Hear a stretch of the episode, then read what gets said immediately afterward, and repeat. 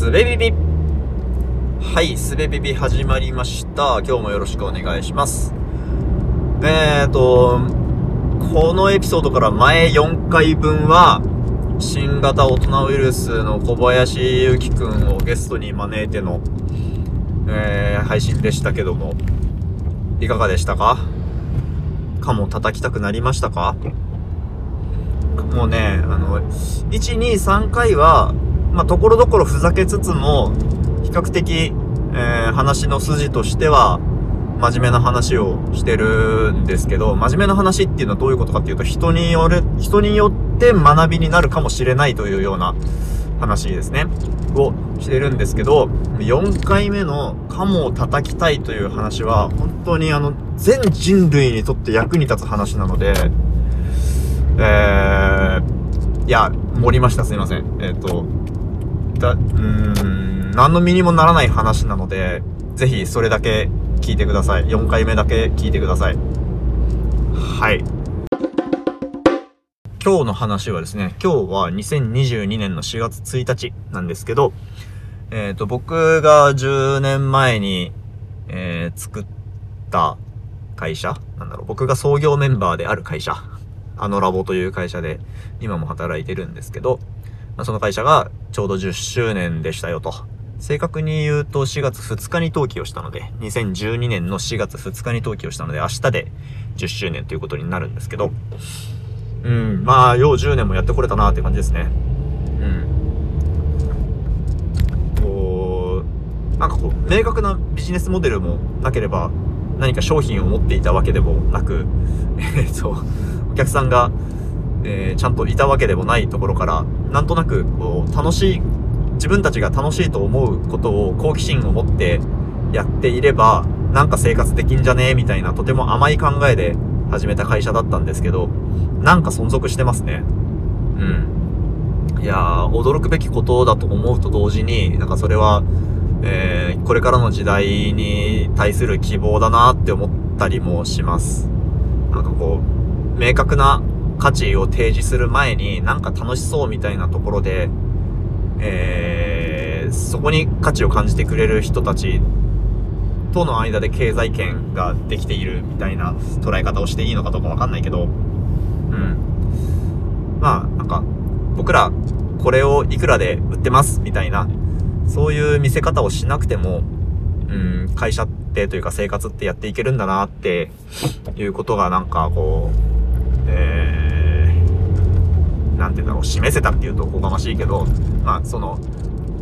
事例の一つを作ってるのかなっていう気はしています。なんかね、まあ、10年前はいざ知らず、今となってはそんなに珍しい考え方でもないとは思いますけどね。うん。まあ、いい、いい変化だと思います、それは。はい。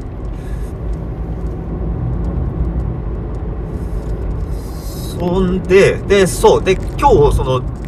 10周年だぜってことで、みんなで集まって雑談するっていう日をやってたんですよ。で、今その帰り道なんですけど。で、そういえばこの番組で、あんまり仕事の話しないなーっていうことをそこで思って、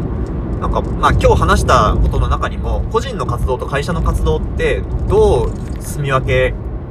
するとみんな気持ちいいのかねみたいなことを話してもいたんですけど、なんか僕はこの番組の中で会社のことってあんまり積極的に言ってこなかったような気がするんですよね。なんか、なんかそれは言い方が難しいけど、別に何かの理由で避けてたわけではなくて、あと、僕個人の活動なんだから会社関係ないじゃんみたいな意識があったわけでもなくて、ただ単にここで取り上げたい話題っていうのが、えー、っと、なんだろう、会社のトピックになりにくかった。逆か。会社のトピックがここで取り上げる話題、取り上げたい話題になりにくかったっていうだけなんですよね。まあ、なんかそういうことだったので、全く